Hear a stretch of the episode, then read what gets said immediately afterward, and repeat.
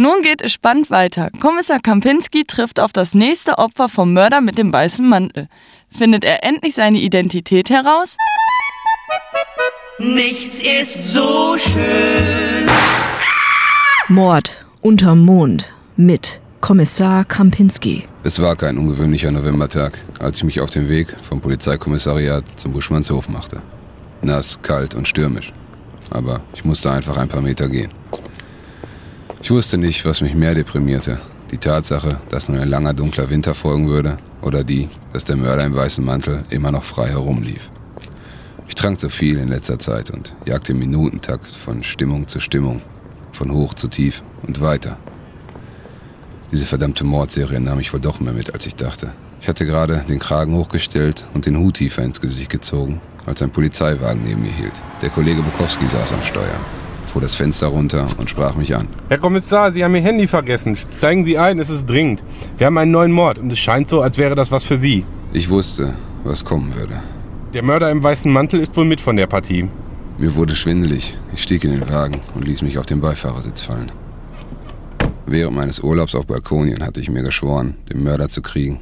Doch bis jetzt war nichts geschehen, außer dass ich immer öfter in Alkohol und Aspirin ertrank. Ich hoffe, Sie machen keine Scherze, Bukowski. Ich bin gerade nicht in Stimmung. Ich bin zwar immer für den Spaß gut, aber so etwas würde ich nicht machen, Herr Kommissar. Dann mal los.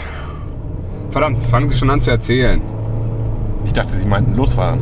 Strengen Sie sich mal an. Vielleicht schaffen Sie auch beides, Bukowski. Wie immer ein reiner Schambolzen, der Herr Kommissar. Ist an der Künstlerzeche passiert, hinten in unser Fritz. Am alten Maschinenhaus ist wohl einer vom Geländer gestürzt. Ein Zeuge hat etwas von einem weißen Mantel gestammelt. Mehr weiß ich aber auch noch nicht. Die Kollegen sind schon da. Verdammt, Bukowski. Warum verdiene ich eigentlich mein Geld mit Fällen, bei denen die Jungs von CSI schon aufgegeben hätten? Wir kamen auf dem Schotterparkplatz an und stellten den Wagen ab. Auf dem Weg nach hinten kam uns der Kollege Wittmann entgegen. Na, Herr Kommissar, haben Sie sich aber wieder Zeit gelassen, ne? Warten schon auf Sie. Wenn ich mal pünktlich komme, verwirrt Sie das doch eh nur, Wittmann. Und das wollen wir ja nicht, ne? Uhu, sind aber heute wieder richtig gut drauf, ne? Ein richtiger Schambolzen. Habe ich auch schon gesagt. Bukowski hat auch eine lange Leitung und kann nur reden oder fahren. Ich hoffe, Sie können mich nach hinten bringen und dabei erklären, was passiert ist, Wittmann. Eigentlich ist alles schnell erklärt. Luke Kranwald, der sowas wie der Hausmeister ist, hat alles aus dem Garten hinter dem Haus gesehen. Er ist jetzt drüben in der Weißkauer und wartet auf Sie. Wir waren nach hinten gegangen und ich schaute mir den Tatort an. Oben war das Metallgeländer, von welchem das Opfer heruntergestoßen wurde. Vor mir auf dem Boden lagen einige größere Steine, an denen getrocknetes Blut klebte. Aus dieser Höhe wäre der Sturz nicht unbedingt tödlich gewesen. Aber das Opfer hatte leider eine Kopflandung auf den kantigen Stein gemacht. Ich machte mich auf den Weg in die Weißkaue. Luke Kramwald hatte graue, lange Haare und ein Gesicht, welches farblich dazu passte, da das Rot an ihm einem Kreideweiß gewichen war. Dann erzählen Sie mir mal, was passiert ist.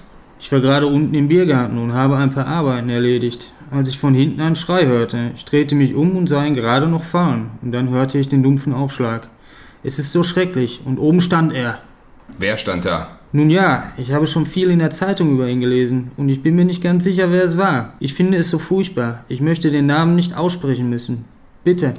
Verdammt, Herr Kahnwald, wir sind hier nicht bei Harry Potter. Sie können hier den Namen ruhig sagen. Also, wen haben Sie gesehen? Es war der Mörder im weißen Mantel. Er lachte hämisch und laut, als Heinrich gefallen war. Plötzlich wandte er sich ab und flüchtete in die Dunkelheit. Ich war völlig starr. Ich konnte mich nicht bewegen. Erst nach einigen Sekunden realisierte ich, was geschehen war, rannte zu Heinrich und holte Hilfe. Vielen Dank für Ihre Kooperation, Herr Kranwald. Und ich hoffe, Sie werden eines Tages über den Verlust hinwegkommen. Plattitüden. Nichts als Plattitüden. Ich widerte mich selbst an. Die letzten Monate hatte ich nichts als diese Phrasen abgesondert und nichts war geschehen. Keine Hinweise, keine heißen Spuren. Immer ein Schritt schneller. Dieses Phantom trieb mich in den Wahnsinn. Unfassbar. Ich konnte es einfach nicht verstehen. Die Wahl der Opfer war willkürlich. Und jetzt auch noch der arme Heinrich Birtenhoff. Was treibt jemanden dazu, so etwas zu tun? Welches widerwärtige und perverse Tier steckte dahinter? Es beschlich mich das leise Gefühl, dass ich heute wieder im Alkohol ertrinken würde. Ich machte gedanklich die Akte zu. Mord unter Mond, dachte ich. Der Mörder im weißen Mantel taucht hier sicherlich wieder auf. Denn schließlich ist nichts so schön wie der Mond von Wanne Eickel.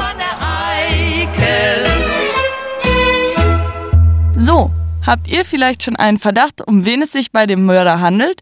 Schreibt eure Hinweise in unser Gästebuch auf www.radiokurzschluss.de.